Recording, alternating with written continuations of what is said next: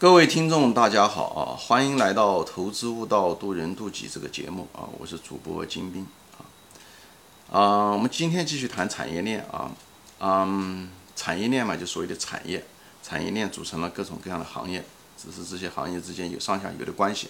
我们都说过，以后我又谈到了前面又谈到了一些什么所谓的波特五力模型啊，这些东西都是一些很理论的东西啊。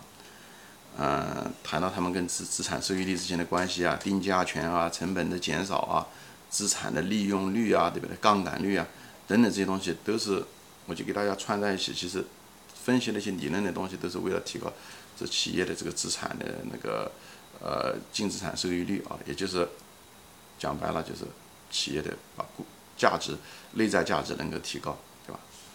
嗯，这样的话你给大家一个正确的一个估值。买到好的、优秀的公司。那么今天呢，我们就不谈理论了，我们就谈一些生活中实际的这些产业啊。这些今天呢，我主要是谈这个传统产业啊，传统产业链。以后下一期节目呢，我会谈一些新兴产业链啊啊。那么产业谈产业链呢，我就谈一些比较生活中能够接触到的一些啊。这样的话，大家有个呃比较熟悉、比较一个呃容易理解吧啊。那么第一个产业呢，就是所谓的。零售业啊，零售业，比方说说家电嘛，家电零家电业啊，家电业就是说，对吧？家电生产商，对不对？以后是大卖场，对不对？那么还有就是顾客，对不对？那这个当然，这个卖场有可能是线上，也是可能是线下的，对不对？这家电业它有它的供应商，对不对？比方说说电器吧，啊，嗯，T T T C L 是吧？国内一家公司叫 T C L，就电视机生产商。它就是家电生产商，对不对？它上面一堆供应商，以后呢，下面是那个卖场，对不对？这个卖场有可能是，嗯，阿里巴巴，有可能是拼多多，有可能是京东，对不对？那么有可能是线下的，有可能是苏美，也可能是呃，就是苏宁对国美，对不对？呃，下面还有一些顾客。那么在每一个行业，在产业链中，每一个行业他们之间都有竞争关系，对不对？比方说家电，格力电器跟美的可能就是有竞争关系，对不对？呃，那个大卖场，对不对？就是这个零售吧，这个零售这一块，他们也有竞争关系，对不对？苏宁和国美本身在线下呃有竞争，对不对？线上的时候，阿里巴巴、京东他们也有竞争，对不对？有线上跟线下也有竞争，对不对？他们之间有个这个博弈的关系，这是一种传统的。那么在这个产业链中，强弱势在哪里呢？在这个家电这个行业的时候，强弱势在弱势是那些两个弱势的，其实越往上越弱。越往上越弱。家电的零件供应商是最弱的啊，他们经常他东西啊先给这些家电生产商，以后过了多少若干，甚至一年甚至半年才能收到货款。家电生产商生产出来的时候，取决于家电是哪用，他给卖场他们之间的关系也是很弱的。他们往往要把他生产出来的洗衣机也好、冰箱也好，先给这些压给他们，以后他们卖完了，就是这些大卖场卖完了以后，国美啊、苏宁啊卖完了以后。也是半年以后再给他们，所以越往上越弱啊，啊，所以呢，这个那么现在呢，就是线上的呢，反而还就是更强啊，线上的要求更多，这拼多多啊，那些那些对那电商的挤压的嗯程度更大啊，所以大概你大概就知道是这样子的，就是从家电的行业，那么我再选一个，比方说钢铁行业，钢铁行业的时候是也。反过来，钢铁行业是越上越强，也不是讲越上越强，是中是中间弱，两头强。OK，嗯，比方说矿山啊，矿山是最强的，因为嗯嗯，它集中度比较高，就那国世界上就那么几大呃大的这个铁矿石公司，对不对？就三家。OK，那么钢铁企业呢，确实很多，中国特别是中国钢铁企业就是成百上成百啊，不敢说上千，我不知道成百。所以呢，而且他们生产出来的产品呢都没有定价权，因为他们那个钢铁都是标准的，什么螺纹钢啊，或者是什么线材啊等等，这是标准。所以他们的价格他们没有任何的定价权，它的这个价格是同行竞争出来的结果。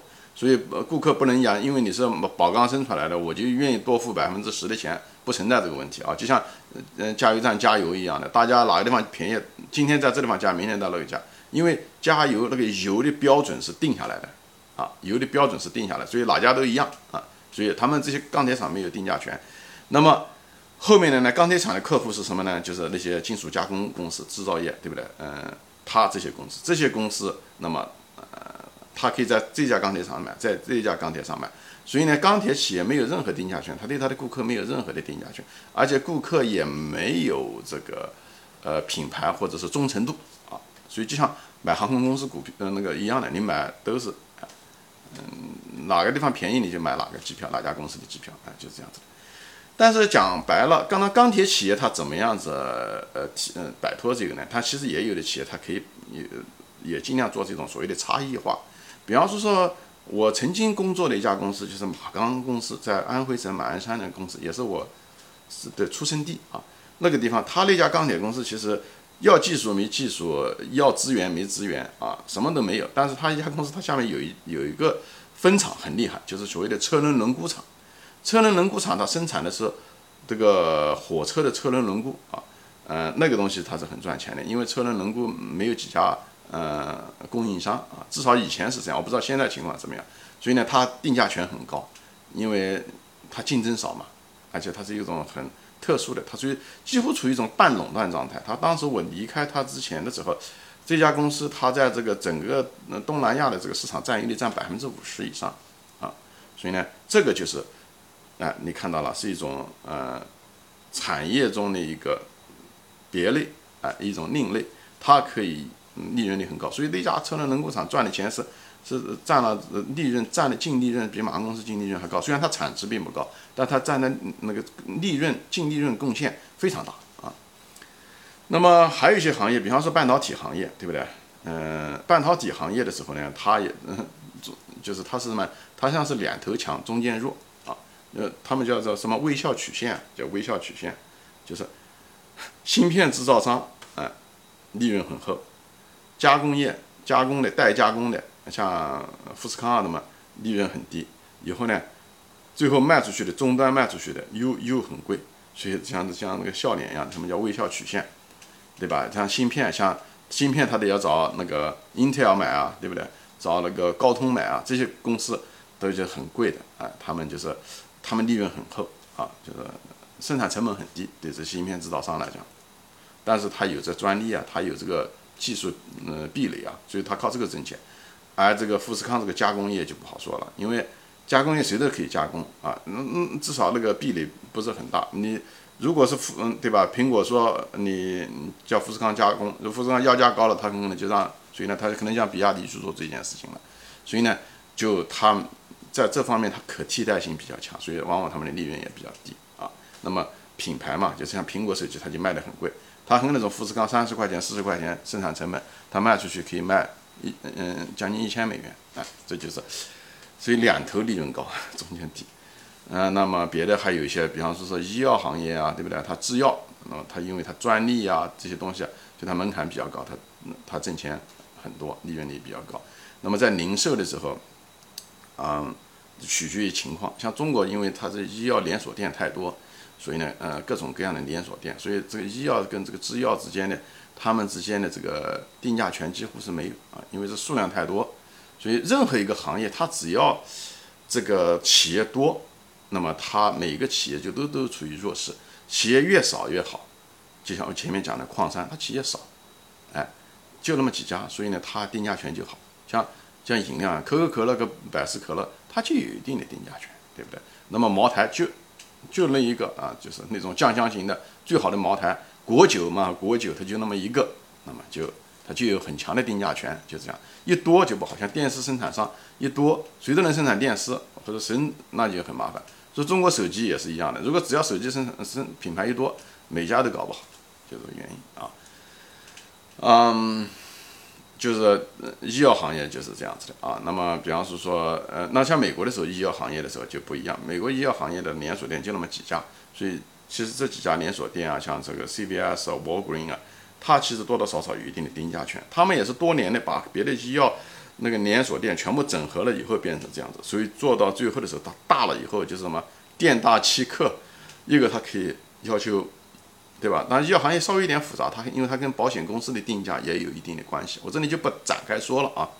就是就规模一做大，哎，集中度一大，哎，它就有一定的定价权，在任何一个行业中都是这样子，有一定的垄断权嘛。说白了啊，无论是从渠道的垄断也好，还是资源的垄断也好，啊，它都有一定的垄断权啊，规模的垄断权。那么另外一个行业就是大家都听过的，就是所谓的航空公司，航空公司也是一样的啊，航空公司。他想买飞机啊，那么就那几家，嗯，世界上就两家，欧洲一家，对不啦？空中客车，美国波音，所以这两家公司集中度很高的啊，所以呢，他们有很高的定价权。航空公司只能他们说什么价钱，基本上航空公司就只能是说这个价钱，除非航空公司买的多一点，可能价格稍微便宜一点。而航空公司对他的顾客呢，却没有定价权。他只要一提价，哎，比方说美纽约飞到洛杉矶，他只要一提价，嗯嗯嗯，A 公司提价，他就换到 B 公司去了。顾客，因为嗯嗯，因为提供的服务和产品没有差异化。这个是最大的问题，所以任何一个行业的强势和弱势，取决于两个东西，一个就是你有没有差异化，OK，你能不能生产出来的东西别人生产不出来，如果这样子你就牛，对不对？所谓的就是护城河吧，就是有点像这个味道，对不对？嗯，你无论是技术上的，对不对？像那个药品啊，有专利啊，对不对？嗯，比方是说你市场上的，比方说你集中度很高，比方说空客和波音就两家，对不对？也可以，或者是资源化的，比方是说。嗯，那个矿山啊，对不对？就那几家大的铁矿市场，就这样的，对不对？所以，呃，芯片也就是技术方面的东西，所以这个就是你一定要有那种专有垄断权，或者是有那种所谓的护城河。这个东西我后面会展开说啊，但是今天就不谈这个东西了，我就跟你说一下强弱是就这么定下来的。还有一个就是你企业人数不能太多，如果一多就不行，哪怕你有技术壁垒啊，哪怕有技术壁垒，但是如果一多，一旦可替代，那就不行。